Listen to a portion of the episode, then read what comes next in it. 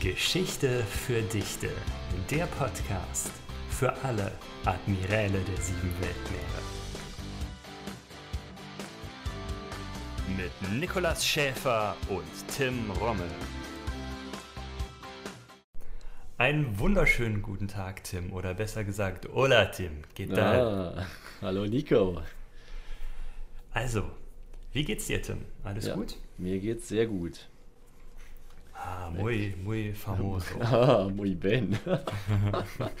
Bene ja nicht, das ist ja italienisch. Ach so, Wobei, ja, ja.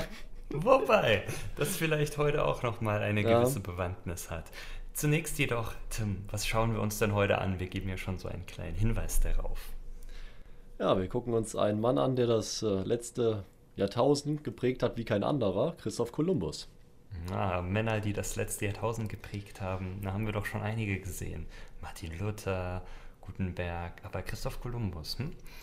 Da bin ich mal gespannt, inwieweit er so viel mehr gemacht hat als die anderen beiden. Schauen wir uns das Ganze also mal an.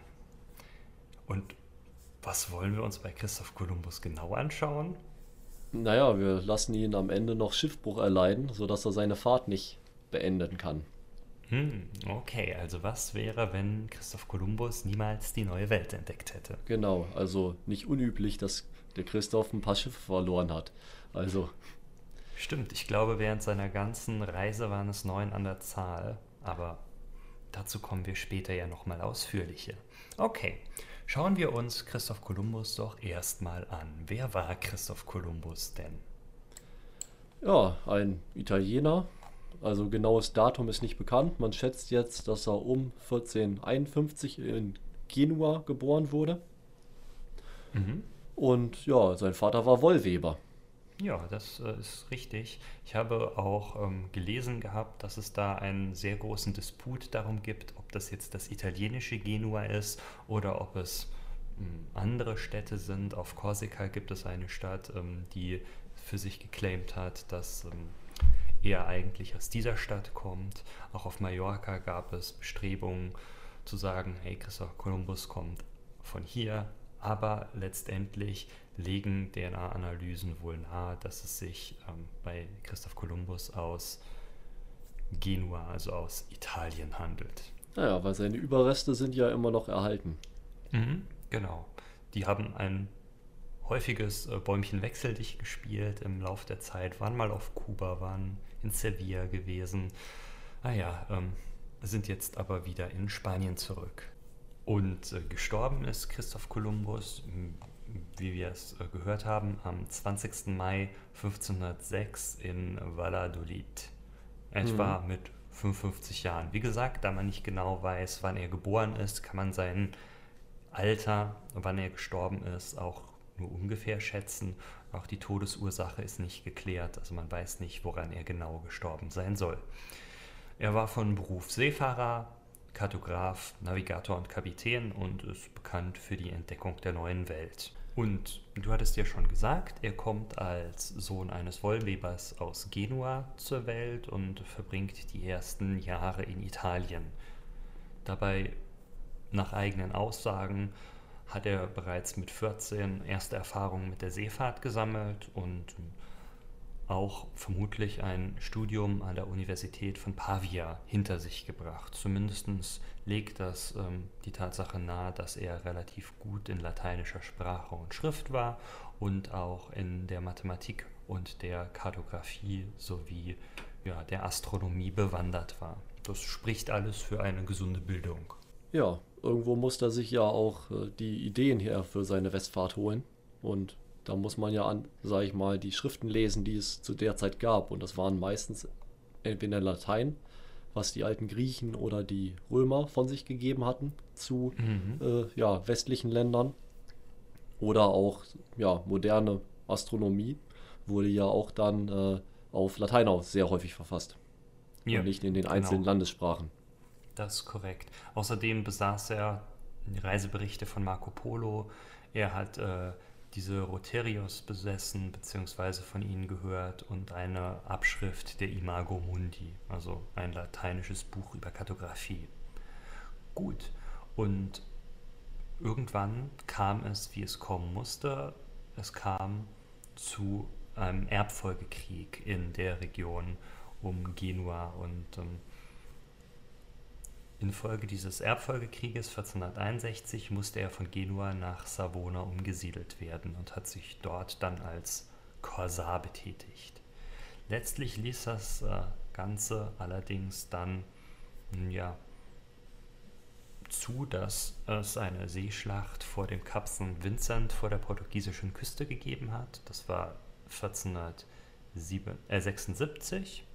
Und bei dieser Seeschlacht vor dem Kap St. Vincent vor der portugiesischen Küste, ja, ist das Schiff, auf dem Kolumbus gefahren ist, leider untergegangen und Kolumbus ähm, konnte sich nur mit Mühe und Not schwimmend an die portugiesische Küste retten.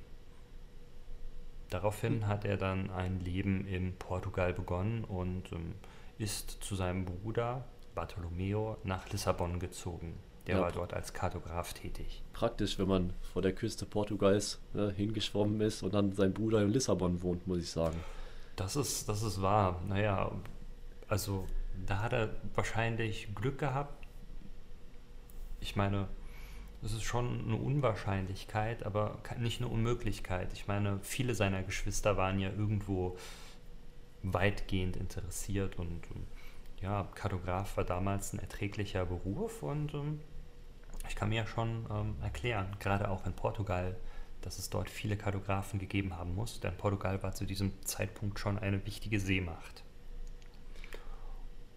Ja, und ähm, im Zuge dieses äh, Tätigkeitsbereichs, im Zuge des Kartografentums hat ja, Christopher Columbus dann halt gearbeitet und ist ab 1477 bis 1483 auch mit verschiedenen Entdeckungsfahrten im Sinne der portugiesischen Krone unterwegs gewesen.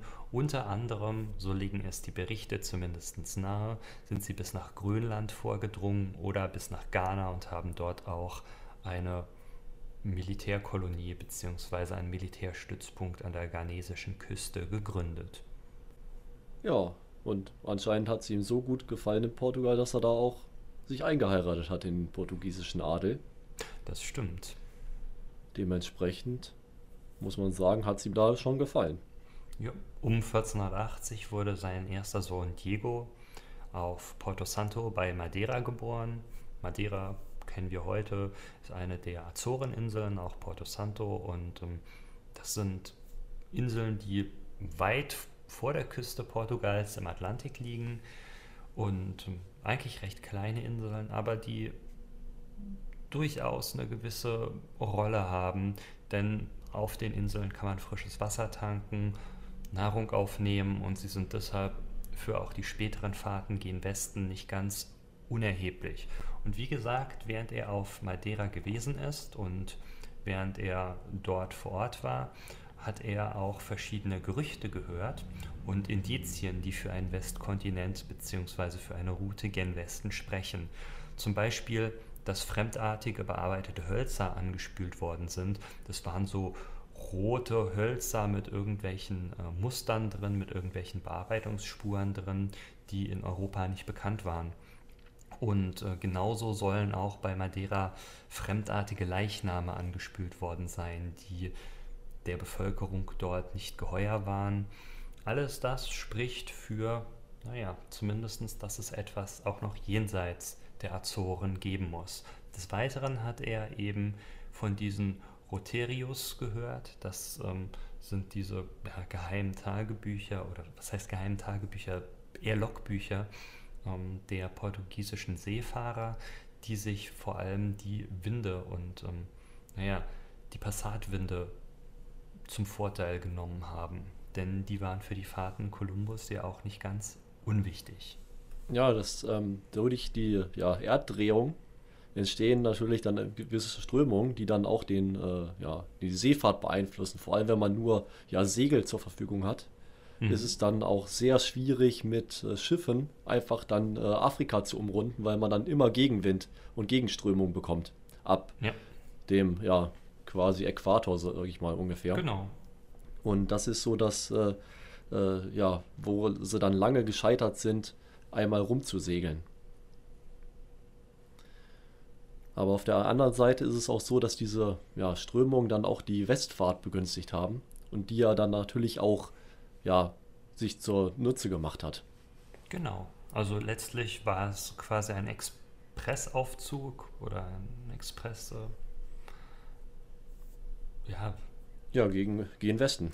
Weil, genau, die, weil die Strömung und die äh, ja, Winde dann bevorteilt wurden. Deshalb ist er quasi einmal im Kreis gefahren und dann nicht den gleichen Weg zurück, weil da wäre er ja dann quasi Gegenwind gehabt, sondern quasi einmal so einen Bogen geschlagen, um wieder nach Europa zu kommen.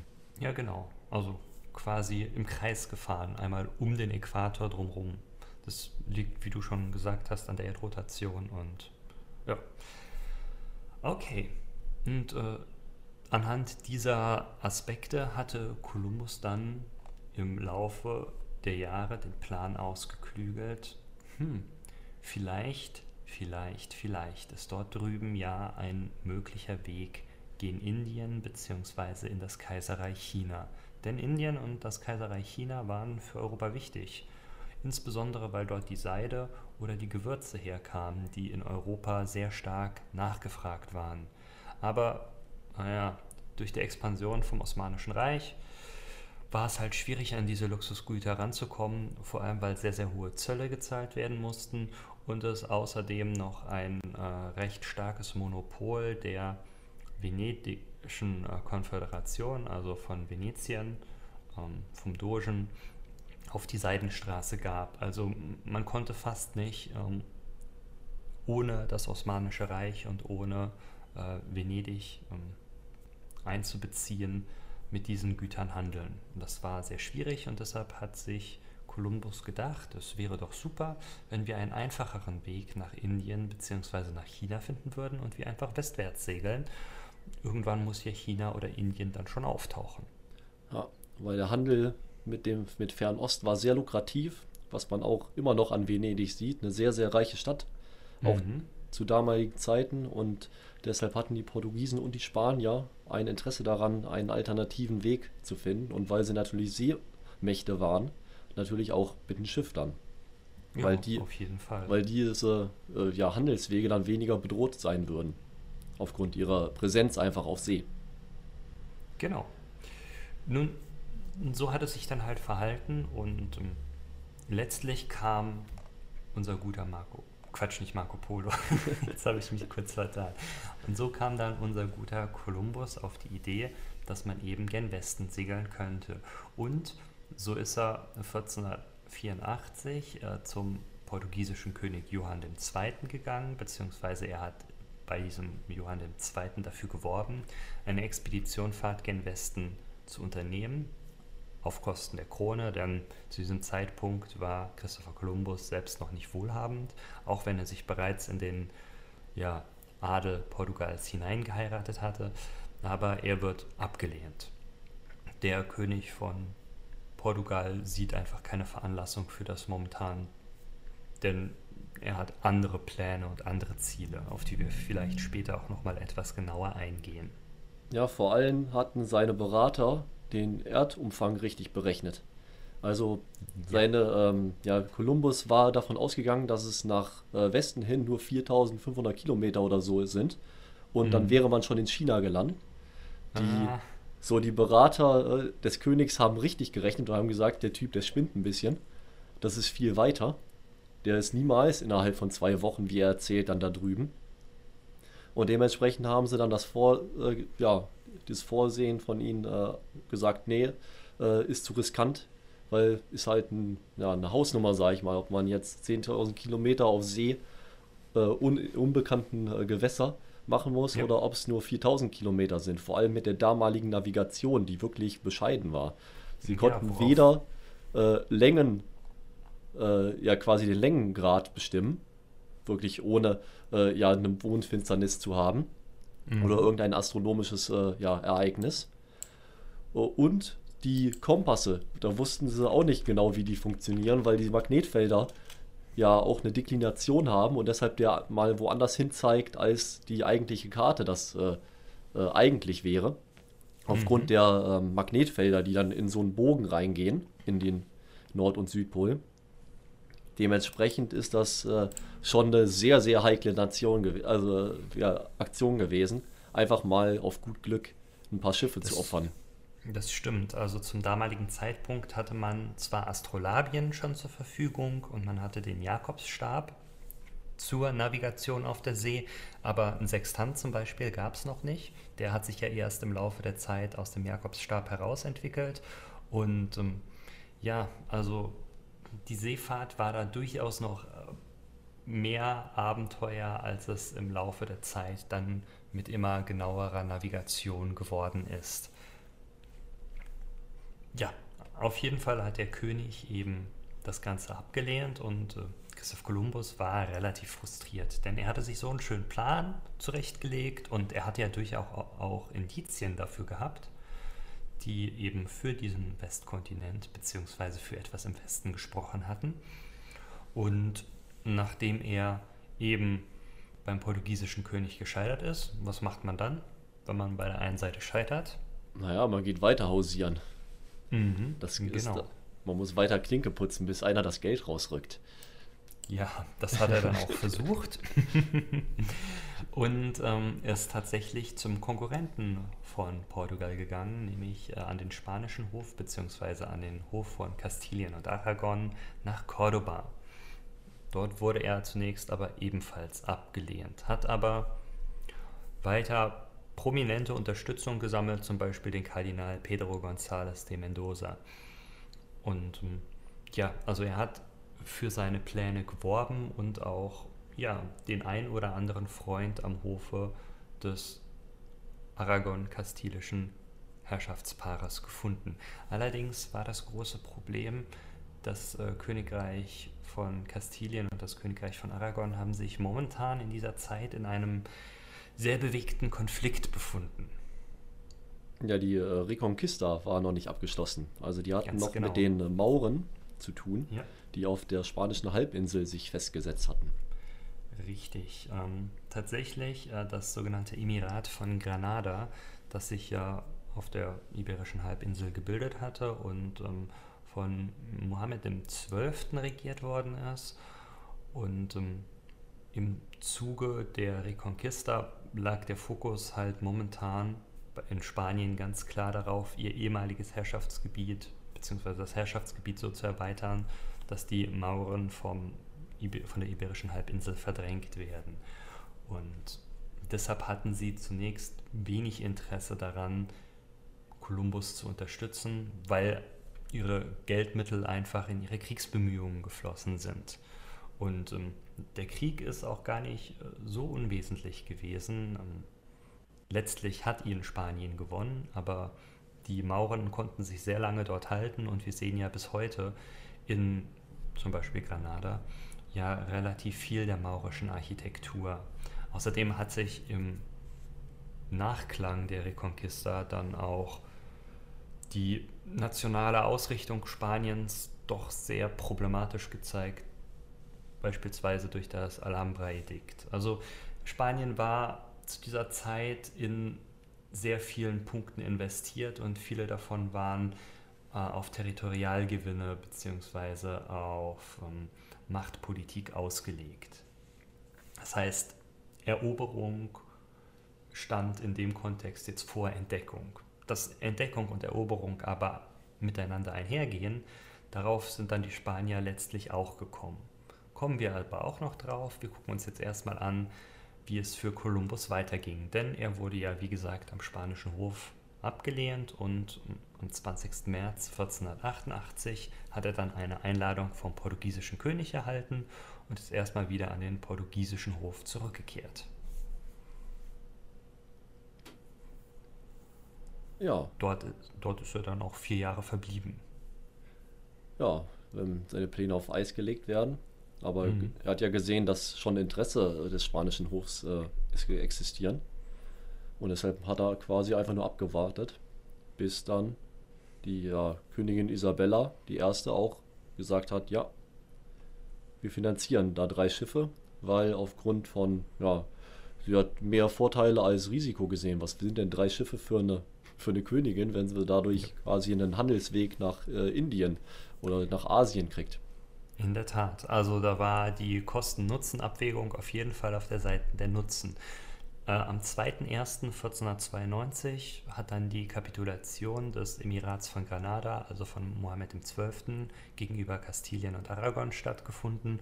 Und so konnte am 17.04.1492 in der Kapitulation von Santa Fe ein Vertrag über die Reise von Kolumbus ausgehandelt werden. Ich bin mir nicht ganz sicher, warum dieser Vertrag Kapitulation von Santa Fe heißt. Das klingt ja so, als hätte eine Seite aufgegeben.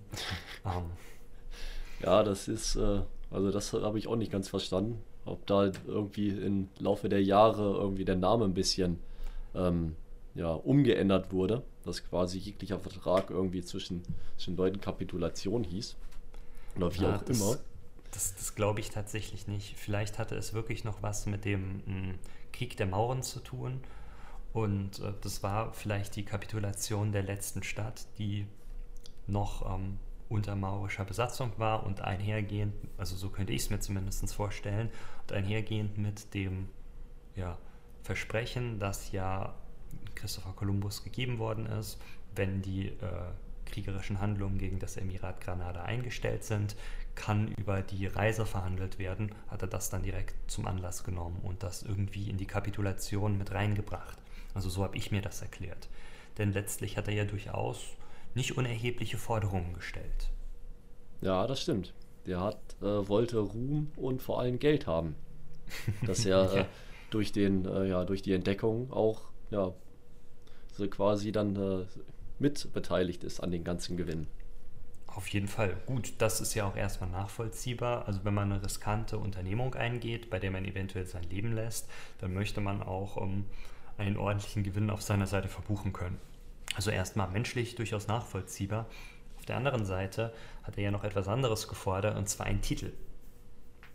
Ja, er wollte irgendwie äh, Admiral der Meere irgendwie werden. Nicht, also nicht der Meere, der Weltmeere. Ach, ach so, ja. also so ein ganz abstruses Ding. Ne? Ja. Also das, das hat mich auch zum Schmunzeln gebracht. Das klingt halt so wie ein ähm, Fantasy-Titel irgendwie. Ich bin Admiral der Weltmeere, kniet vor mir. Ja, so ungefähr. Ne? Ja. Also das ist schon, äh, ja, war, ist schon ein sehr witziger Aspekt. Ja, ähm, letztlich hat man sich dann aber geeinigt und er konnte am 3.8.1492 auf seine erste Reise aufbrechen mit den Schiffen Santa Maria, Nina und Pinta. Im Übrigen, die Santa Maria habe ich äh, als Nachbau einmal gesehen, als ich in Spanien war. Die lag zu dem Zeitpunkt in Barcelona und es war echt sehenswert. Ich bin mir allerdings nicht sicher, ob es sich bei der Santa Maria um ein Schiff des Typs Caraca oder Caravelle handelt. Ähm, das ist auch nicht ganz abzusehen, weil sie sowohl Merkmale von Karaken als auch von Karavellen aufweist.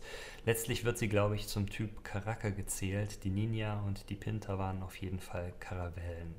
Also leichte Schiffe mit wenig Tiefgang, die schnell manövrieren konnten und ähm, die ähm, Santa Maria, also sein Flaggschiff, hatte etwas mehr Tiefgang, war etwas gewichtiger und ähm, ist der Schiffstyp, der zu dieser Zeit auch gerade aufgekommen ist. Ursprünglich, glaube ich, auch aus Genua. Ja, mit Schiffsbau kenne ich mich nicht so gut aus, muss ich ganz ehrlich sagen.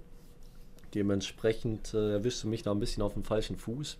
Äh, aber, das ist ja nicht schlimm. Aber die hatten, äh, ja, also wie wir schon angesprochen hatten, ja Probleme dann auch mit den, äh, mit den Gegenwinden. Und mhm. dementsprechend hat er sich wahrscheinlich überlegt, dass zwei Schiffe, die ein bisschen wendiger sind und eins, was ein bisschen mehr Tiefgang hat, da ist äh, die Wahrscheinlichkeit, dass eins ankommt, doch höher, als wenn man nur äh, ja, einen Schiffstyp mitnimmt. Das stimmt, auf jeden Fall. Es wäre natürlich dramatisch gewesen, wenn der Schiffstyp, also die Karacke, ähm, vorzeitig ausgefallen wäre. Denn zwei leichte Schiffe mit wenig Tiefgang, also zwei Karavellen, kommen zwar gut zurecht, aber sie sind natürlich bei weitem ähm, zwar manövrierfähiger, aber haben halt auch deutliche Nachteile gegenüber einer Karacke ja, wenn man, sag ich mal, im Atlantik in den Sturm gerät, dann ist, ist ja. das nicht so spaßig, würde ich meinen. Nee, eben. Also da wird ihnen das Ganze zum Verhängnis. Und ähm, darauf kommen wir später dann auch noch. Letztlich haben die drei Schiffe nach einigen bösen Omen und ähm, Naturphänomenen, die sie beobachten konnten, aber am 12. Oktober 1492 die neue Welt erreicht. Und zwar einer Insel der Bahamas. Und äh, dort ist Kolumbus dann auch an Land gegangen. Gucken wir uns zunächst aber nochmal an, was denn ähm, während ähm, der Überfahrt so passiert ist. Und man hatte halt durchaus mit einigen Schwierigkeiten zu kämpfen. Zum einen wurden verschiedene Naturschauspiele beobachtet, zum Beispiel Rauchwolken über dem Vulkan Teide vor Teneriffa. Teneriffa ist ja eine Vulkaninsel und der war zu dem Zeitpunkt 1492 aktiv. Das wurde als böses, böses Omen betrachtet. Zum anderen haben die Kompassnadeln auf einmal merkwürdig verrückt gespielt und auch das haben die Besatzungsmitglieder als eine große ja, Verwirrtheit wahrgenommen und sie haben sich echt unwohl gefühlt. Ich glaube, man kann das alles auch gut erklären, denn das war eine Fahrt ähm, ins Ungewisse und sehr, sehr schwierig. Ich kann mir auch gut vorstellen, dass das leicht zu einer Meuterei geführt hätte, wenn da noch ein bisschen mehr passiert wäre, weil nicht nur die Matrosen sicherlich angsterfüllt und abergläubisch sind, sondern auch die Offiziere bisweilen sehr skeptisch sind und der äh, Offizier der Pinta von äh, Christopher Columbus bisweilen als intrigant beschrieben wird in seinen eigenen Logbüchern. Ich kann mir also vorstellen, dass jeder irgendwie Vorbehalte hat und große Angst und ähm, wenn dann noch irgendein Naturschauspiel oder irgendein Unglück passiert wäre, wäre es vielleicht zu einer Meuterei gekommen. Und ja, das äh, hatte Christopher Columbus in seinem äh, Bordbuch auch relativ klar beschrieben. Also es war längst nicht sicher, dass diese erste Expedition, die er dann am 12. Oktober 1492 ähm, die Bahamas erreicht hatte, wirklich zielführend war. Also es hätte genauso gut sein können, dass es auf offener See zur Meuterei kommt und ähm, dass es dann damit gewesen wäre. Ja, weil ich sag mal so, die Leute, die da an Bord waren, das waren ja keine Leute, die irgendwas, äh, also die hatten ja nichts zu verlieren. Das waren Leute, die aufgrund von, also das waren ja keine, auch nicht keine gebildeten Leute, sage ich jetzt mal, weil wer äh, ja schließt sich freiwillig so ein Himmelfahrtskommando an, ja, wenn man zu Hause quasi Frau, Familie hat und da ein, ein gesittetes Leben führt. Dementsprechend ähm, ja, kann ich mir das gut vorstellen, dass dann aufgrund von ja, falschen Versprechungen von Christopher Columbus, der ja dann auch gesagt hat, in drei Wochen sind wir da und dann dauert es halt drei Monate. Mhm. Da muss man seine Crew schon ein bisschen bei Laune halten. Und ja. vor allem, wenn man dann noch, ja, die oben gegen einen sind in dieser Zeit, dann äh, hat man da als Kapitän da wirklich schlechte Karten. Das stimmt. Also es war ein kleines Wunder, dass sie so angekommen sind, wie sie angekommen sind. Naja, auf jeden Fall sind sie dann auf ähm, Bahamas gelandet, haben dort halt ein wenig Handel und Austausch mit der indigenen Bevölkerung getrieben, haben das auch alles als sehr angenehm beschrieben und die ähm, Bevölkerung als sehr zuvorkommend. Kolumbus hat es derart dargestellt, dass die Bevölkerung ähm, die Ankömmlinge, die Neuankömmlinge als Gesandte der Götter wahrgenommen hat und ihnen deshalb mit allen positiven und ähm, denkbar ja, in irgendeiner Weise Hilfe angeboten hat. Ja, dazu, Später, ja. Und dazu muss man natürlich auch sagen, dass die deutlich weniger sozialen Druck auf in Amerika hatten, weil der gesamte Kontinent äh, ja nicht so dicht besiedelt war und ja die Nahrungsvorräte auch entsprechend groß waren. Deshalb hatten die einen, ja, ein angenehmeres Leben und hatten dann quasi nicht so den äh, den Drang auch gleich einen, einen anderen Menschen, sag ich mal, als Feind zu betrachten. Mhm, das auf jeden Fall. Also man hatte eigentlich eine ganz andere Einstellung dort. Später sind sie dann noch weitergefahren. Also es waren nicht nur die Bahamas, die auf der ersten Reise entdeckt worden sind, sondern auch Kuba, das auf seiner Größe von Kolumbus fälschlicherweise für Japan gehalten worden ist. Also interessant. Japan, Kuba sind sich äh, schon sehr ähnlich, muss man schon sagen. Und ähm, Hispaniola, ähm, also das heutige Haiti bzw. Dominikanische Republik, ähm, die größte Insel der Antillen. Und ähm, ja, die wurden von Christopher Columbus entdeckt. Während ähm, er auf ein Riff gelaufen ist, hat er irgendwann dann auch noch sein Flaggschiff, also die Caracke, die Santa Maria, umfunktioniert zu einer provisorischen Festung, die er Navidad, also Weihnachten genannt hat, und ist am 16. Januar 1493 dann mit den beiden verbleibenden Schiffen auf den Weg zurück nach Europa zurück. Und ähm, ja, ein Teil der Besatzung hat er vor Ort gelassen in dieser spanischen Festung Navidad, um, um eben dort die Stellung zu halten, bis er wiederkommt. Genau, weil kann man sich vorstellen, dass wir auf zwei Schiffen nicht genug Platz ist für ja, eine Originalbesatzung von drei Schiffen. Das ist richtig. So, und, Selbst äh, wenn man mit wenigen Männern segelt, und das ist er ja nicht.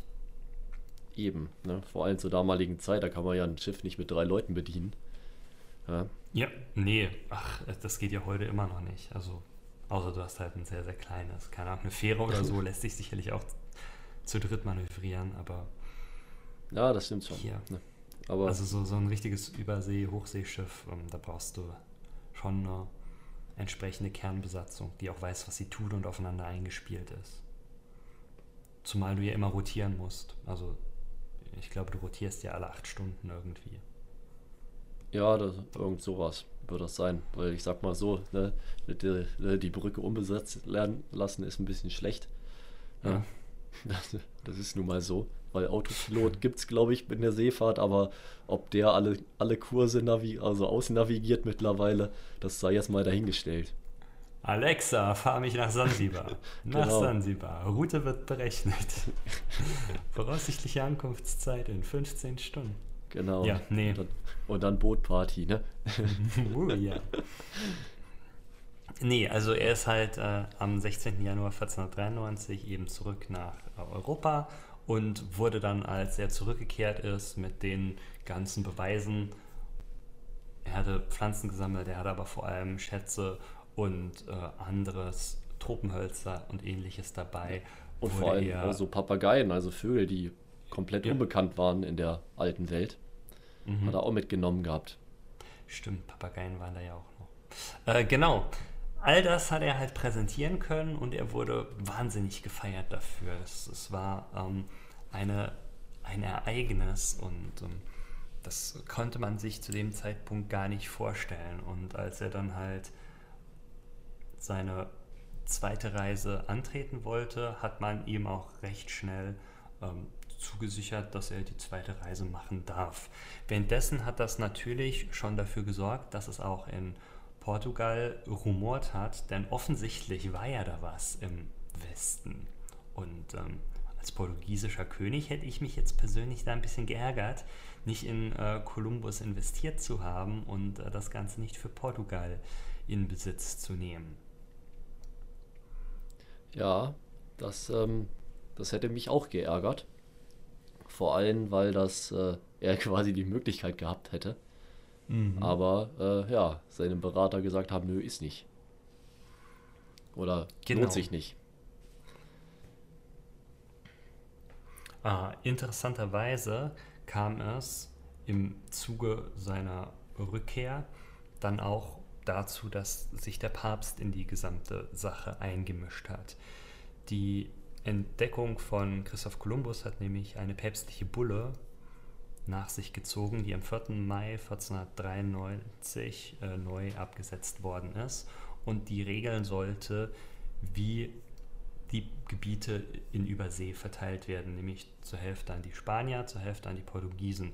Und an die Portugiesen sollte quasi Afrika gehen und an die Spanier der komplett entdeckte neue Westkontinent, beziehungsweise das, was im Westen da ist. Und dazu sollte eine Trennlinie vom einen Pol zum anderen gezogen werden und alles diesseits der Trennlinie wurde den Portugiesen zugesprochen, alles jenseits der Trennlinie den Spaniern. Es hat den Portugiesen aber nicht so gepasst, weil sie mit dieser Trennlinie sehr große Probleme gehabt hätten innerhalb ihrer Gewässer, also auch was die Azoren und ähm, die Rückkehr von naja, Kolonien in Afrika bzw. Militärstützpunkten in Afrika angeht, zurück nach äh, Portugal, also in die heimischen Häfen zu gelangen.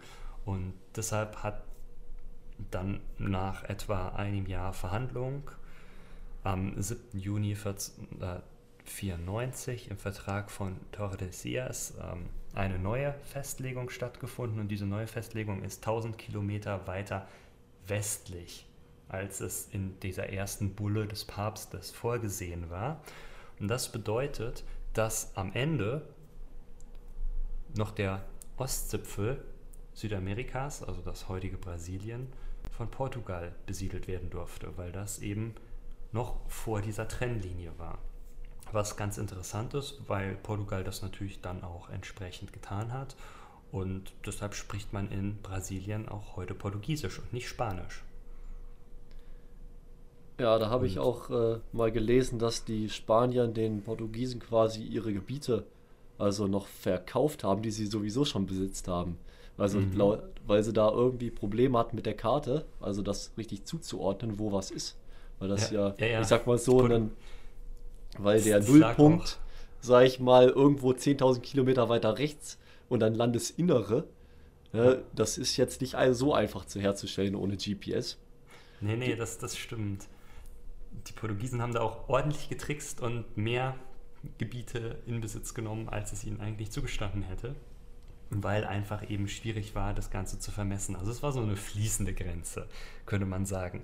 Allerdings haben sich die anderen europäischen Staaten, also vorrangig England, Frankreich und ähm, die Niederlande, die in diesem Vertrag von Tordesillas halt überhaupt nicht bedacht worden sind, ähm, übergangen gefühlt und die haben diesen Vertrag deshalb einfach ignoriert.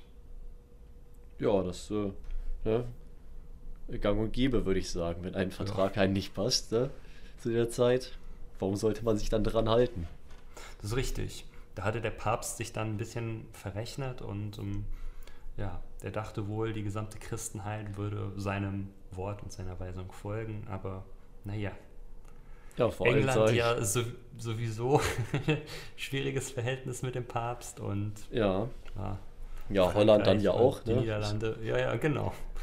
Die auch da gab es ja, gab's ja protestantische Bestrebungen. Dementsprechend also ne, konnte der alte ja. Mann im Vatikan sagen, was er will. Ne?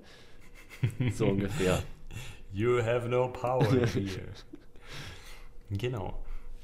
Okay, dann ging es äh, weiter und Christoph Kolumbus ist halt zur zweiten Reise aufgebrochen und diesmal bestand seine Flotte schon aus 17 Schiffen und 1500 Mann Besatzung. Er hat dann weitere karibische Inseln entdeckt, hat das Festland allerdings nicht erreicht und auch keine großen Goldvorkommen gefunden. Also die zweite Expedition war zwar von der Erkundung her ein großer Erfolg, also sie haben viele neue Inseln gefunden, haben die Landkarte erweitert, aber es war ein wirtschaftlicher Misserfolg. Also es hat sich absolut nicht gerechnet mit der Mannstärke dorthin aufzubrechen. Und ähm, sie konnten weder Gold noch Silber noch irgendwelche anderen Bodenschätze oder anderen Schätze in größerem Vorkommen bergen. Das heißt, letztlich sind sie quasi fast mit leeren Händen zurück nach Spanien gekommen und am 10. März 1496 dann auch dorthin zurück aufgebrochen. Ja, und da fing es dann schon an, dass quasi der Ruhm und das Vertrauen in Kolumbus auch ein bisschen gebröckelt ist. Mhm. Weil, ähm, ja, er hat sich da so ein bisschen ja, verhoben gehabt, weil er ja auch bis dahin, auch, also der hat ja bis, ja bis zum Ende seines Lebens gedacht, dass er wirklich in Asien gelandet ist. Ja. Und dementsprechend, äh, und wenn man, sage ich mal, Kuba schon für Japan hält und dann nicht mit, äh, mit also seine Versprechen nicht einlöst auf mhm. Gold und Reichtum, dann äh, kann ich mir gut vorstellen, dass man dann Riesenprobleme kriegt irgendwann. Ja, auf jeden Fall. Also letztlich ist es dann auch erstmal etwas stiller geworden um Christopher Columbus und die dritte Reise hat sich fast zwei Jahre hingezogen, bis dann am 5., also irgendwann am 5. Mai, um den 5. Mai rum, 1498 die dritte Reise angesetzt worden ist. Und diese dritte Reise 1498 hat letztlich zur Entdeckung von Trinidad und Tobago geführt, aber auch zur Sichtung der Mündung des Orinoco und das wäre ja dann letztlich ein Teil des Festlandes der neuen Welt. Allerdings hat er diesen Teil des Festlandes nie betreten und er ist dann irgendwann zurückgekehrt zu der Besitzung, die er seinem Bruder übertragen hatte, denn Bartolomeo ist bei der zweiten Reise auch mitgekommen und wurde als Gouverneur in Abwesenheit von Kolumbus eingesetzt. Und Offensichtlich hat Bartolomeo dort nicht besonders gut gewirtschaftet. Es sind auch einige Siedler bereits zurück nach Spanien gekehrt und die haben sich mh, hm, am spanischen Königshof beschwert, dass es, äh, die neue Kolonie halt nicht unter Kontrolle ist. Es gab Streitigkeiten und es gab mh, hm, Verfehlungen und letztlich wurde dann Kolumbus und sein Bruder äh, Bartolomeo wegen Inkompetenz der Verwaltung der Kolonie durch Francisco de Bobadilla abgesetzt und ähm, in Ketten zurückgebracht. Also die wurden quasi verhaftet und äh, zurück ans äh, spanische Festland verbracht, weil sie das Ganze nicht ähm, ordentlich hingekriegt haben. Tja, ich sag mal so, ne, wenn man Entdecker ist, ist man nicht automatisch ein guter Manager von einer neuen Siedlung, vor allem mit wo man sich um alle möglichen Belange kümmern muss, vor allem auch mit der indigenen Bevölkerung, dass ja. das vernünftig läuft. Und da kann ich mir gut vorstellen, dass man dann an seine Grenzen kommt. Auf jeden Fall. Dieser äh, Bobadilla hat es dann ja offensichtlich aber besser gemacht. Der wurde nämlich nicht von seinem Nachfolger in Ketten zurückgeschleift. naja, letztlich wurde Kolumbus und auch sein Bruder dann aber von der spanischen Krone begnadigt und er hat dann lange überlegt, ob er noch eine vierte Reise antritt und sich dann 1502 dazu entschieden, am 26.02. nochmal eine vierte Reise anzugehen, dann allerdings nur noch mit vier Schiffen und er hat dort dann die mittelamerikanische Küste erkundet, hat einen Beweis für die Passage nach China gesucht und äh, während des Ganzen sind sie auf Jamaika gestrandet. Und damit hatten sie ein richtiges Problem, denn sie hatten fast keine Essensvorräte mehr und sie waren auf den Handel mit den Jamaikanern angewiesen. Der hat zuerst auch ganz gut geklappt, aber dann fühlten sich die Jamaikaner nach und nach von den Europäern übervorteilt im Handel und haben einfach aufgehört mit ihnen zu handeln und die Besatzung von Kolumbus Schiffen, die drohte zu verhungern und dann hat Kolumbus einen Taschenspielertrick angewendet. Weißt du welchen, Tim? Ja, der wusste ja, dass eine Mondfinsternis nahe ist und hat dann mhm. natürlich den, äh, das Orakel gespielt und hat gesagt, ihr erzürnt die Götter, wenn ihr nicht mit uns handelt. Und ja. äh, wie es kam, ne? es kam die Mondfinsternis und die indigene Bevölkerung auf Jamaika hat gesagt, oh nein, ne? wir haben doch die Götter erzürnt. Ne? Bitte mach es weg, bitte mach es weg. Und natürlich äh, ja, ging die Mondfinsternis dann irgendwann weg und der Handel wurde wieder aufgenommen. Ja, tatsächlich. Und ähm, mit diesem kleinen Taschenspielertrick hat äh, sich Kolumbus nochmal so aus der Schlinge befreit, beziehungsweise er konnte dann und seine Mannschaft dann lange genug überleben, um zurück nach Hause zu kehren. Und am 20. Mai 1506 ist er dann zwei Jahre nach seiner vierten Reise in Valladolid gestorben, im Alter von etwa 55 Jahren. Das hatte ich ja am Anfang schon erzählt. Man weiß bis heute nicht, woran er eigentlich gestorben ist. Also die Todesursache ist nach wie vor unklar. Ja, aber zu der Zeit 55 Jahre ist eigentlich schon ziemlich viel, muss man ja, dazu sagen. Also, also es ist also gerade als Entdecker, der ja jetzt wirklich ähm, ein stressiges Leben hatte und der ähm, viel unterwegs gewesen ist und bei dem es häufiger mal an die Substanz ging, ist das sicherlich nicht unwesentlich. Was allerdings auf jeden Fall noch zu erwähnen ist, dass während seiner vorletzten Fahrt ein gewisser Vasco de Gama 1498 eine Seeroute nach Indien südostwärts entdeckt hat, und zwar um Afrika herum. Und das ist nicht ganz unwesentlich, weil damit quasi das Rennen um Indien eigentlich vorbei war und die Portugiesen gewonnen hatten. Genau. Aber ich sag mal so, die, ähm, die Magellanstraße war noch ein bisschen weit entfernt. Die wurde ja auch erst später entdeckt und um hier das hier um das Kap rumzufahren, ist was auch äh, sehr brenzlig sein soll. Das kam ja deutlich später und nur mit besseren Navigationsmitteln wurde das geschaffen. Genau. Nun gut. Aber Tim, wie sieht es denn jetzt aus? Was wäre, wenn Christopher Columbus niemals die neue Welt entdeckt hätte? Wenn irgendein Ereignis dafür gesorgt hätte, dass das nie dazu gekommen wäre?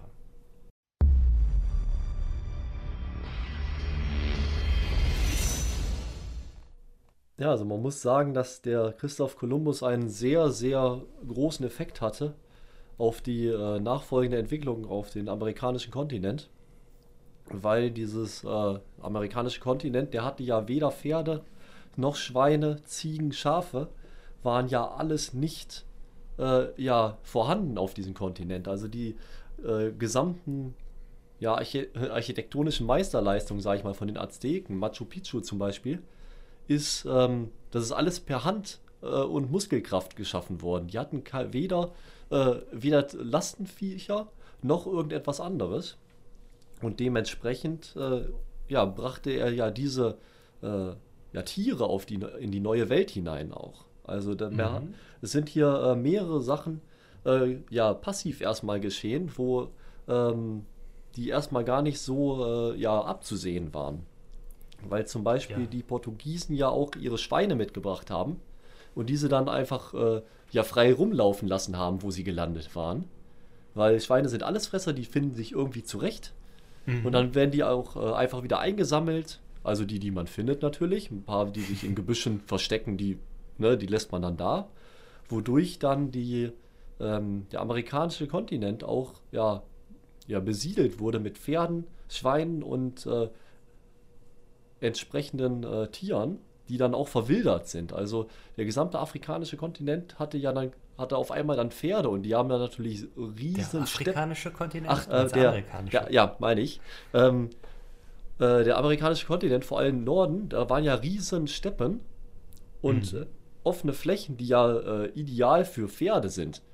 Die, alleine der Bison ist ja auch ein Wandertier gewesen. Und dementsprechend werden zum Beispiel auch die Indianer, ja, wie man sie in wilden Westernfilmen sieht, nicht auf Pferden geritten. Weil sie einfach keine Pferde gehabt hätten. Ja, weil der, so, die Wildrasse, der Mustang, dann äh, gar nicht da gewesen wäre. Zu der ja. Zeit, wenn die Siedler von England äh, die in Norden gelandet wären. Also zusätzlich, was auch noch ein Punkt ist, dass solche ja, Krankheiten wie Pocken, Masern, Typhus von uns Europäern darüber gebracht wurden und dazu geführt haben, dass äh, ja 90 Prozent der indigenen Bevölkerung gestorben sind. Also da sind ja ganze Abstriche, also Land-zu-Land-Abstriche quasi entvölkert worden.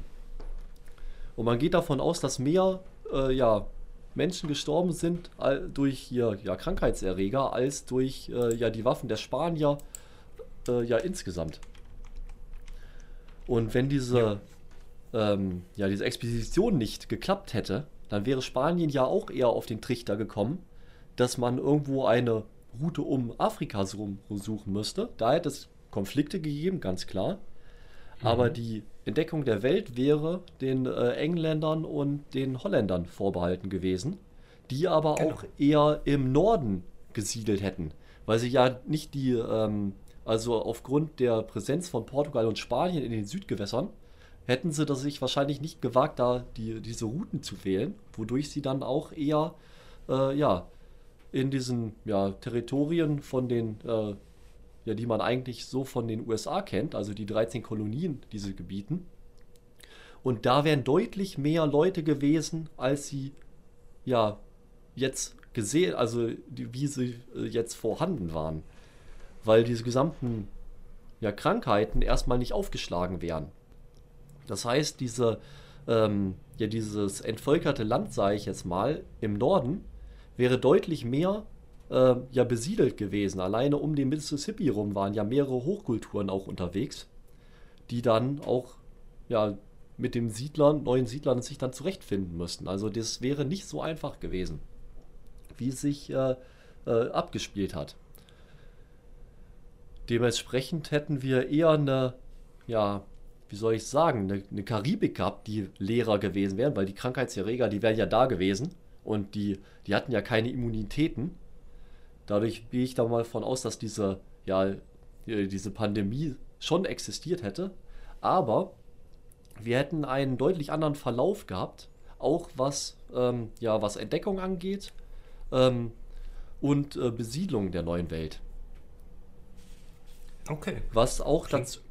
Ja, und jetzt komme ich noch zu einem Punkt, den, warum äh, der uns jetzt richtig hart getroffen wär, hätte, auch den man gar nicht abschätzen könnte, weil die Pflanzen, die rübergebracht wurden, Tomaten, äh, Kartoffeln, Kartoffeln, ähm, was habe ich hier noch? Chili, Paprika und äh, ja, Kürbis zum Beispiel, das kannten wir hier Mais. in der. Ja, Mais auch. Und Mais ist auch eine interessante äh, ja, Pflanze, weil die wurde auch gezüchtet von den äh, ja, von der indigenen Bevölkerung Amerikas. Also die ist erst so 1000, 1200 Jahre alt, habe ich mitbekommen. Ja, also Die der, aus, der äh, ursprüngliche Mais tatsächlich, ja. Also Ja, die wurde ja aus Gräsern gezüchtet. Also diese ursprüngliche Pflanze, die sieht ja, äh, sieht ja überhaupt nicht so aus wie Mais. Wenn man das so, das wenn man das mal als Laie betrachtet. Und dementsprechend ähm, hätten wir auch eine andere Verteilung äh, in Europa gehabt. Also diese, also sag ich mal, die Länder, sag ich mal, die bekannt geworden sind, sag ich mal, Italien mit ihrer Tomatensoße. Wäre das so gekommen, wenn, sag ich mal, England das rübergeschwappt wäre nach unten? Oder die Schweiz mit ihrer Schokolade?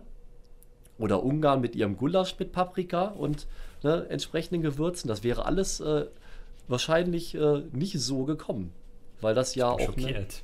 ja, weil das nämlich ne, quasi von Spanien und Portugal ja rübergeschwappt kam und nach und nach erst äh, in den einzelnen Ländern auch akzeptiert worden ist. Diese äh, neuen Lebensmittel. Weil Ja, wovon hat sich der Europäer ernährt? Von ja, Fisch und Brot und äh, ja, so sag ich mal, irgendeinen Schwein. irg- ja, und ein Brei irgendwie, was man angemixt hat aus, äh, aus Mehl oder irgendwas. Ja, Also- wie lange es gedauert hat, bis die Kartoffel bei uns in Deutschland Fuß gefasst hat, erst durch den alten Fritz. Also, Eben. Also, und der musste ja auch sich was überlegen, dass die das essen. Das wurde ja auch Ja. nicht sofort auf gleich angenommen. Nee, das stimmt. Dementsprechend haben wir hier ähm, eine sehr, sehr, ähm, ja, im zweiten Effekt haben wir einen, äh, ja, sag ich mal, diesen, diesen Kolumbus-Effekt, wie man ihn auf Deutsch nennt, ist größer, als man im ersten Moment annimmt und was mich auch hier in meinen Recherchen auch sehr erstaunt hat, was, ähm, ja, was alles, ja, diese Auswirkungen, äh, die dann auch kamen. Ja, auf jeden Fall. Ich habe mir das Ganze mal vom Effekt her erst angeschaut, welche Effekte hätten denn dazu geführt, dass diese Entdeckung durch Christoph Kolumbus nicht stattfindet. Der erste Effekt wäre einfach gewesen, dass es keinen Geldgeber gibt. Wir haben ja schon gesehen, Portugal hatte prinzipiell nicht so das Interesse daran, weil die Rechenleistung von Portugal besser war als die Rechenleistung von Kolumbus und sie gesehen haben, das macht absolut keinen Sinn. Und auf der spanischen Seite, da hatten wir ja erstmal noch den Krieg gegen das Emirat Granada. Wäre es jetzt dazu gekommen, dass der Krieg gegen das Emirat Granada zehn Jahre länger gedauert hätte, also bis etwa 1500, dann hätten wir folgende Konstellation, und zwar, dass unser guter Portugiese bereits den Weg nach Indien entdeckt hätte und ähm, Vasco de Gama, also 1498, schon den Weg um südostwärts äh, rum, das Horn von Afrika, den Weg nach Indien gefunden hätte. Damit bestünde kein Grund mehr, eine solche Unternehmung seitens Spanien zu finanzieren. Spanien hätte seine Aufmerksamkeit auf Afrika gerichtet und der Konflikt mit Portugal, die beiden Nationen waren ja Rivalen, was die Seemacht anging, hätte sich auf diese Weise zugespitzt. Nur dass Portugal in diesem Kontext halt schon einige Basen bzw. Militärstützpunkte, nicht zuletzt in Ghana, an denen ja Christoph Kolumbus auch mitgearbeitet hatte, ja, vor Ort hatte. Also Portugal wäre da aus der besseren Position heraus gestartet beim Wettlauf um Afrika. Außerdem wäre es so gewesen, das darf man nicht vergessen, dass in diesem Kontext wahrscheinlich Kolumbus nach Afrika gegangen wäre, weil keine Expeditionen gen Westen mehr stattgefunden hätten. Und es wäre dann wahrscheinlich zu einer Neuverteilung Afrikas unter Portugal und Spanien gekommen, wie wir sie ja letztlich auch durch den entsprechenden Vertrag, den ich ja vorhin vorgestellt habe, also den Vertrag von Tordesillas, ähm, der hätte sich dann wahrscheinlich auf Afrika ausgewirkt. Gut, zum Zweiten, welcher mögliche Effekt auch noch hätte aufkommen können, wäre der Krieg gegen die Mauren und das Emirat Granada wäre ganz normal verlaufen und Kolumbus hätte mit der Kapitulation von Santa Fe dann auch die Befähigung erhalten, mit den drei Schiffen aufzubrechen. Die ersten Teile der Reise wären auch entsprechend verlaufen, aber dann wäre ein Sturm aufgekommen und es wäre zu keinem Unglück gekommen, aber wir hätten einfach eine weitere Naturkatastrophe, die ja schon immer als böses Ohm gezählt worden ist. Außerdem wäre die Santa Maria von Holzwürmern befallen, sodass es letztlich während der Überfahrt oder im Zuge der Überfahrt dazu kommt, dass die Santa Maria untüchtig wird. Das hätte dann letztlich dazu geführt, dass die Überfahrt über den Atlantik nicht mehr möglich gewesen wäre und die Schiffe Ninja und Pinta hätten umkehren müssen. Das liegt zum großen Teil eben an den abergläubischen Matrosen und den Offizieren, die mit der ganzen Situation unzufrieden waren und diese vermehrt schlechten Omen und das Unglück der Santa Maria dann zum Schluss durch die Holzwürmer wäre für die doch sehr gläubischen Katholiken ein klares göttliches Zeichen gewesen, dass der Weg gen Westen eben nicht der richtige Weg ist. Sie wären also auch zurückgekehrt und das hätte einiges verändert. Wie du ja selbst gesagt hast, ist der Effekt von Kolumbus nicht zu unterschätzen und es ist nicht umsonst so, dass die Entdeckung der neuen Welt mit dem Übertritt von dem Mittelalter in die Moderne oft gleichgesetzt wird. Zum einen hätte es Folgendes bedeutet. Ähm, es wären keine weiteren Expeditionen gen Westen finanziert worden von Spanien. Portugal hätte das sowieso nicht gemacht. Und es wären also zunächst nicht zur Besiedlung von Hispaniola von Kuba als von den Antillen in dieser Zeit gekommen. Der Expansionstrieb von Portugal und Spanien hätte sich nicht auf die neue Welt im Westen, sondern auf die Wiege der Zivilisation, also auf Afrika, im Süden konzentriert. Es hätte nicht den Vertrag von Tordesillas gegeben, sondern wahrscheinlich irgendeinen anderen Vertrag, der die Gebirgshoheit in Afrika regelt. Venedig hätte weiterhin seine Monopolstellung auf die Seidenstraße, zumindest bis Vasco de Gama 1498 die Südroute um Afrika entdeckt.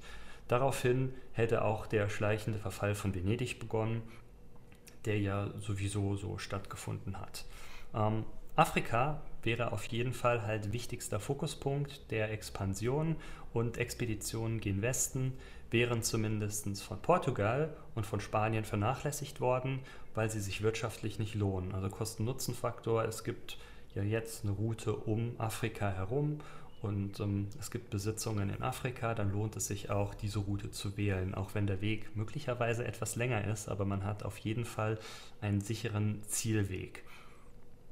Damit hätte auch die Kolonisation von Afrika wesentlich früher begonnen. Die Kolonisation der karibischen Inseln und damit einhergehend auch der demografische Wandel, der ja teilweise katastrophal war, wie du gesagt hast, durch die eingeschleppten Krankheiten und durch die invasiven Neozoen, also durch die ähm, Tiere, die teilweise eingewandert sind und das Ökosystem so ein bisschen äh, durcheinander gebracht haben, äh, würde erst viel später oder sogar gar nicht in diesem Maße stattfinden.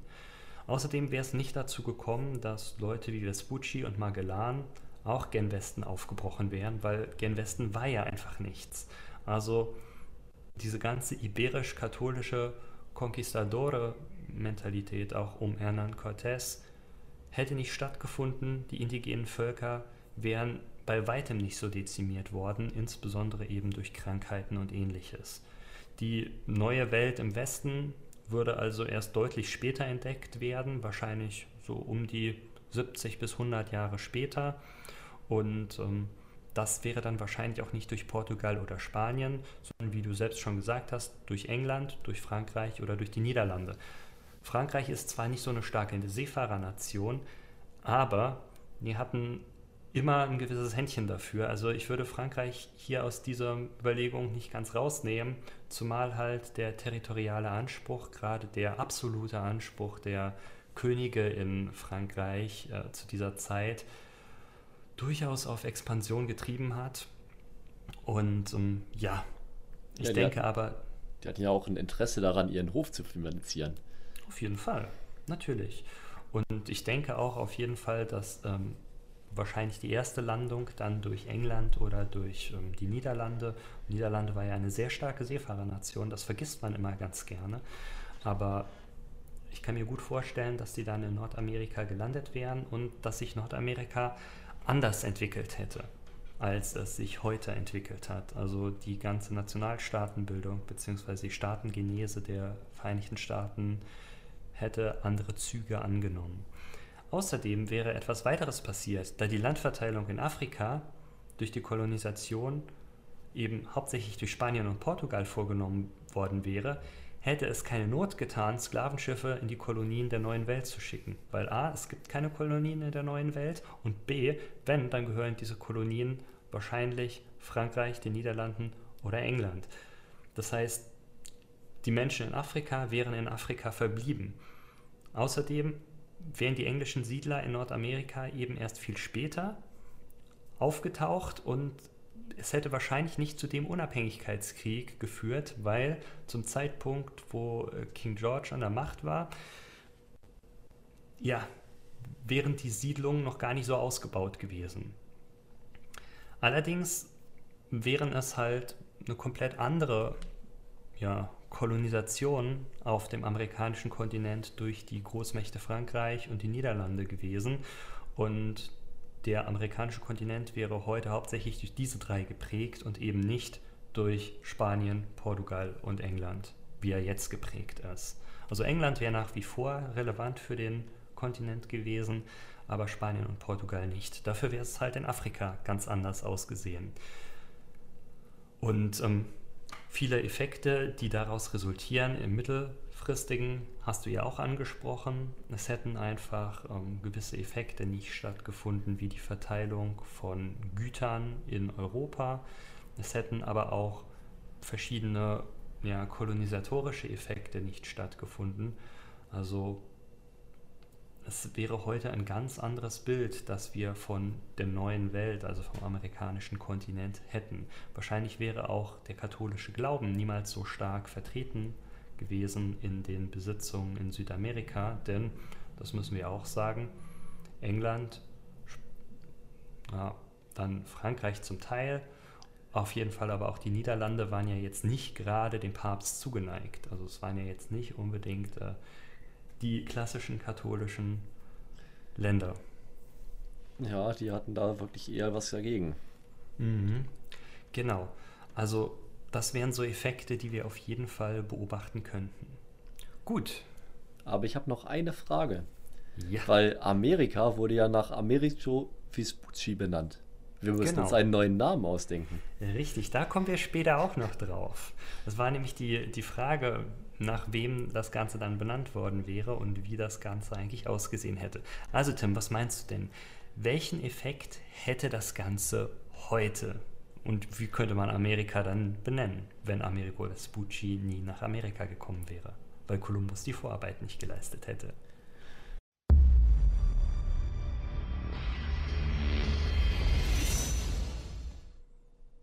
Ja, wie ich schon erwähnt habe, also die italienische Tomatensauce wäre wahrscheinlich nicht italienisch, sondern wenn sie von England gekommen wäre, das nächste Land wahrscheinlich eher Frankreich wäre dafür bekannt gewesen. Oder die, ähm, was könnte man noch, äh, was hatte ich noch? Ach so, Schweizer Schokolade, ja, die Schweiz, die hätte dann, ähm, was könnte man noch machen da? Hm, die hätten Alpakas gezüchtet. Hm, die, Schweizer Alp die, die Schweizer Alpaka. Ich weiß, ich glaube nicht, dass man Alpaka melken kann. Hm, hm. Also ich bin. Ich weiß es nicht. ich habe noch nie Alpaka-Käse irgendwo gehört. Dementsprechend würde ich mich da nicht zu weit aus dem Fenster legen. Auf ah ja, okay. Auf jeden Fall, ich habe leider keinen passenden Namen für äh, den neuen Kontinent. Oh, ich habe einen richtig guten. Ich habe einen richtig guten, komme ich gleich drauf.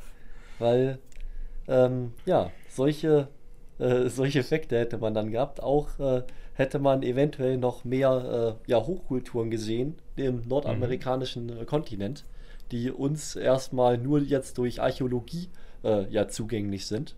Ja. Und wie du gesagt hast, eventuell hätten, äh, hätte diese Entvölkerung auch nicht so stattgefunden.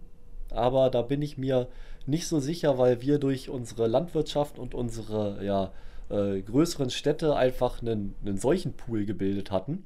Schon, der im, auf dem amerikanischen Kontinent nicht so gegeben hätte. Oder gegeben hat. Wodurch die natürlich auch äh, ja, gar keine Chance hatten, weil zum Beispiel die Grippe, die kommt anscheinend von Schweinen höchstwahrscheinlich. Die sich hat sich davon abgetan und auf den Menschen übergesprungen. Hier Masern kommt anscheinend von Rindern, die dann ja. Äh, und dementsprechend hatten wir äh, eine deutlich höhere ja, äh, ja, Resistenz gegen irgendwelche Keime. Die Tatsächlich auch die Pocken, die kommen von den Kühen. Ah ja. Kuhpocken, das war da, also, haben, da haben wir uns so ein bisschen. Kommen wir in die Impfgeschichte rein. Aber ja, genau. Da sieht man mal, äh, ja, was so eine Pandemie ausmachen kann. Dementsprechend, genau. äh, ne, wenn ich, als ich das gelesen habe, habe ich mich erst mal ein bisschen erschreckt, dass ja 90 Prozent mehr noch äh, dann gestorben ist. Deshalb wurde Machu Picchu erst spät entdeckt, weil da die Leute einfach nicht mehr gesiedelt haben, weil sie fast alle gestorben sind und in lukrative ja. Äh, ja äh, Siedlungen dann gezogen sind. Im Übrigen, Machu Picchu war, glaube ich, eine Inka-Siedlung und keine Azteken-Siedlung, Ach ja, okay. wie du gesagt hast. Also ich meine zumindest, weil es ja so in den Anden liegt. Und die äh, Azteken haben doch eher im mittelamerikanischen ja, äh, Tiefland gesiedelt, also so Mexiko, Mexico City, äh, und ja, das, das, das Wort, das man nicht aussprechen kann. Ja, richtig. Ich habe überlegt, wie spreche ich es aus, und dann habe ich mir überlegt, nee, ich lasse es lieber. Und ähm, die Inka haben ja ähm, mit ihrer Hauptstadt Cusco und so mehr in äh, Peru und eben den ganzen Andengebieten gesiedelt. Ah, stimmt, da habe ich mich ein bisschen vertan. Ist ja nicht schlimm. Das ist mir nur gerade ja. aufgefallen, weil du es vorhin gesagt hattest und ich meinte, hm, das waren doch, glaube ich, die Inka. Ja, aber das wären so die ja, herausragenden Effekte gewesen, die wir auf jeden mhm. Fall gesehen hätten. Okay. Ich habe ähm, noch ein bisschen andere Effekte, ähm, die mir aufgefallen sind. Also durch diesen äh, unterschiedlichen Kolonisationseffekt denke ich, dass es heute weniger afrikanischstämmige Menschen gäbe, die versklavt worden wären und in die Karibik bzw. nach Amerika geschickt worden wären, weil sie dort einfach nicht gebraucht worden wären, weil es zu diesem Zeitpunkt noch keine Kolonien gab. Das heißt, heute würde sich das Bevölkerungsbild in der Karibik und auch in Amerika stark von dem Bevölkerungsbild, wie wir es heute kennen, unterscheiden. Eben einfach, weil es weniger afrikanischstämmige Menschen gegeben hätte. Außerdem hätte sich definitiv der Kontinent anders genannt. Und ähm, da sind wir bei der Frage, nach wem hätte er denn benannt werden können, wenn nicht nach einem Segler aus ähm, Italien. Ich glaube, Amerigo Vespucci war ein Italiener. Und ich habe mir überlegt, es wird ja wahrscheinlich ähm, dann England sein, die als erstes einen Schritt auf den Westkontinent setzen. Dann habe ich überlegt, wer passt denn zeitlich in etwa und wer war denn ein herausragender ja, Seemann bzw. Entdecker, Freibeuter, Admiral, was auch immer. Und da ist mein Wissen halt relativ schnell auf Sir Francis Drake übergeschwingen. Und ähm, Francis Drake, ähm, 1540 geboren in Devon und äh, 1596 in Panama gestorben, in Portobello, ähm, war ein Freibeuter, Entdecker und Vizeadmiral. Und hätte er Amerika entdeckt, dann hätte es einen fantastischen Namen. Draconia. Wie episch wäre das denn? Drake Draconia. Oh, es wäre, also das wäre schon ein epischer Name, oder? Ja, das, äh, das ist schon ziemlich gut, muss ich sagen. Ne? Nord- und, und. Ähm, mhm. das hört Land. Sich, hört sich fast an wie Narnia oder so. Ja, ja, ich weiß. und, uh. Richtig. Und äh, auch ansonsten ähm, wäre die Verteilung der Sprachen auf der Welt eine ganz andere. Wir haben ja momentan, ist es so, das bevölkerungsreichste Land der Welt. Ähm, China, also Mandarin, ist die am weitesten verbreitete Sprache auf der Welt. Auf Platz 2 kommt dann aber direkt schon Spanisch. Und das wäre in diesem Fall nicht so gewesen, denn ich stelle mir gut vor, dass es, wenn Amerika dort zuerst von den Engländern besiedelt worden wäre, eben das Englisch einen Platz vorgerückt wäre. Und ich glaube auch, dass Holländisch und ähm, also Niederländisch und ähm, Französisch jeweils mindestens ein bis zwei Plätze in der Weltrangliste der meistgesprochenen Sprachen nach vorne gerückt worden wären. Portugiesisch wäre wahrscheinlich auch noch in den Top Ten drin, aber relativ abgeschlagen hinten. Und das ja, wäre halt ein weiterer Effekt. Hm, eine deutlich bessere Verteilung. Ja. Was ich mir auch gut vorstellen kann, ist, dass in den USA die Staatengenese anders verlaufen wäre und wir heute wahrscheinlich nicht die USA hätten, wie wir sie kennen, sondern die ähm, nordamerikanischen Staaten wären kleiner, wären wahrscheinlich auch zersiedelter, weil zum Beispiel die Franzosen eben am Mississippi gesiedelt hätten, wie sie es ja auch getan haben, die Engländer ähm, eher im Nordosten also ja, an der ähm, Küste und im weiteren Hinterland dann vielleicht Richtung der Westküste die Holländer und ähm, dann wäre eine ganz andere Verteilung und wir hätten vielleicht dort, wo wir momentan die Vereinigten Staaten von Amerika haben, heute drei verschiedene Staaten. Dann wäre noch Mexiko dazugekommen, dann wäre noch ähm, Kanada bzw. das kanadische Staatsgebiet dazugekommen, das auch irgendwie besiedelt worden wäre. Und wir hätten dort auf jeden Fall eine ganz andere Bevölkerungsverteilung. Außerdem hätte halt die Unabhängigkeitsbewegung der Vereinigten Staaten von Amerika, die wir ja mit George Washington schon in unserem ersten Podcast besprochen hatten, nie so stark stattgefunden und es hätte nicht die Wechselwirkung zwischen dieser und der französischen Revolution bestanden. Und ganz wichtig, das Piratenzeitalter in der Karibik hätte so nie stattgefunden. Oh, jetzt wären wir echt grausam für die Filmindustrie. Ich weiß, ich weiß. Indianer ohne Pferde, keine Piratenfilme. Aber, das aber, aber. Die Piraten hätten sich in einem anderen Raum verlagert, denn es war ja hauptsächlich der Konflikt zwischen den Portugiesen, den Spaniern, später sind die Engländer und Franzosen auch noch mit eingestiegen. Und ähm, die hätten sich dann hauptsächlich auf den Bereich der Azoren, also zwischen den Azoren und dem portugiesischen Festland äh, bezogen, weil dort dann hauptsächliche Schifffahrtsrouten, die mit Reichtümern entweder aus Indien oder aus den Besitzungen in Afrika zurückkehren gewesen wären und ähm, Deshalb hätten wir heute nicht Disneys Pirates of the Caribbean, sondern Disneys Pirates of the Azoren. Ah ja. ja. Auch sehr gut. Gut. Das waren meine Überlegungen. Natürlich alle mit einem Augenzwinkern und manche nicht ganz so ernst gemeint. Aber manche durchaus auch nachvollziehbar und ja. Ja. Eher belegt. Gut. Tim, was schauen wir uns denn in der nächsten Woche an? So, in der nächsten Woche schauen wir uns unsere Eventplanerin an, die wir uh. in unserem Vortext schon mal erwähnt haben, Hildegard von Bingen. Verdammt. Hoffentlich spielt sie die richtige Musik. Ja, ich habe Großes vor. Schauen wir mal, ob unsere Kräuterhexe ja, ihr Wissen mal für eine ordentliche Party einsetzen wird. Ach, bisschen Kräuter kommen auch auf gewissen Partys ganz gut an, habe ich gehört. Ja, soll, ne, soll richtig der Hit sein. In manchen Partykellern. Nun gut, dann schauen wir doch mal, was wäre, wenn Hildegard von Bingen eine andere Profession gewählt hätte und statt ins Kloster zu gehen, Haus- und Hofmeisterin geworden wäre also Partyplanerin des ausgehenden 12. Jahrhunderts. Bis dahin ja. verabschieden wir uns. Ich bin Nikolaus Schäfer. Ich bin Tim Rommel. Ciao. Tschüss. Das war's für diese Woche. Wir hoffen, ihr habt euch gut unterhalten gefühlt. Und nicht vergessen, auf unseren Kanälen Rückmeldung zur Folge zu geben. Auf Twitter, Facebook, na, ihr wisst schon. Über positive Rückmeldungen oder konstruktiv sachliche Kritik freuen wir uns immer. Euer Tim und Nico.